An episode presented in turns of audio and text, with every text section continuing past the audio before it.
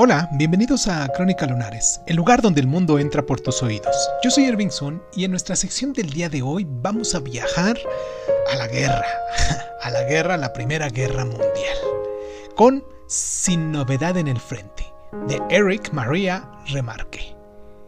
Comenzamos. El epígrafe de Sin Novedad en el Frente nos afirma que el libro no pretende ser ni una acusación ni una confesión, sino la historia de una generación incluyendo a los supervivientes destruidos por la guerra. Pero más que una advertencia o una afirmación hecha a la defensiva, ese epígrafe, notable por su sencillez y claridad, es una declaración, todo lo calmada que se quiera, de que lo que sigue es la historia de una destrucción.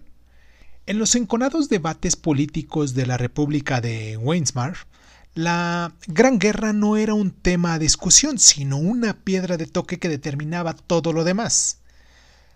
Tu manera de entender la guerra, sus orígenes, su dirección, la rendición y la derrota, era el punto crucial que indicaba tu visión del pasado y tu previsión de un futuro vivible o irremediablemente malogrado.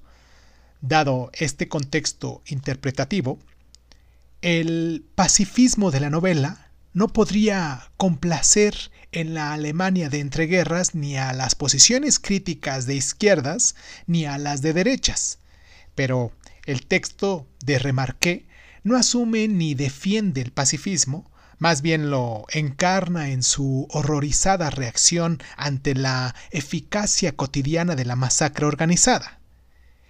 Es esta demostración de carácter inhumano de la guerra, hecha con calma y convicción, pero también con espíritu inquisitivo, lo que convierte, sin novedad en el enfrente, en una magnífica novela antibélica.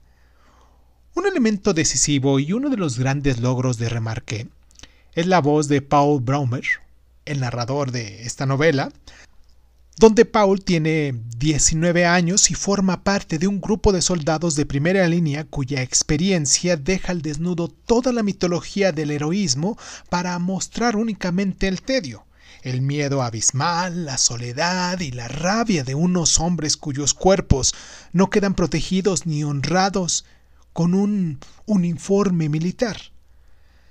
La novela termina con la interrupción de la voz de Braume que se ve reemplazada por la de un informe breve y formal de su muerte, ocurrida en una nueva jornada sin novedad en el frente.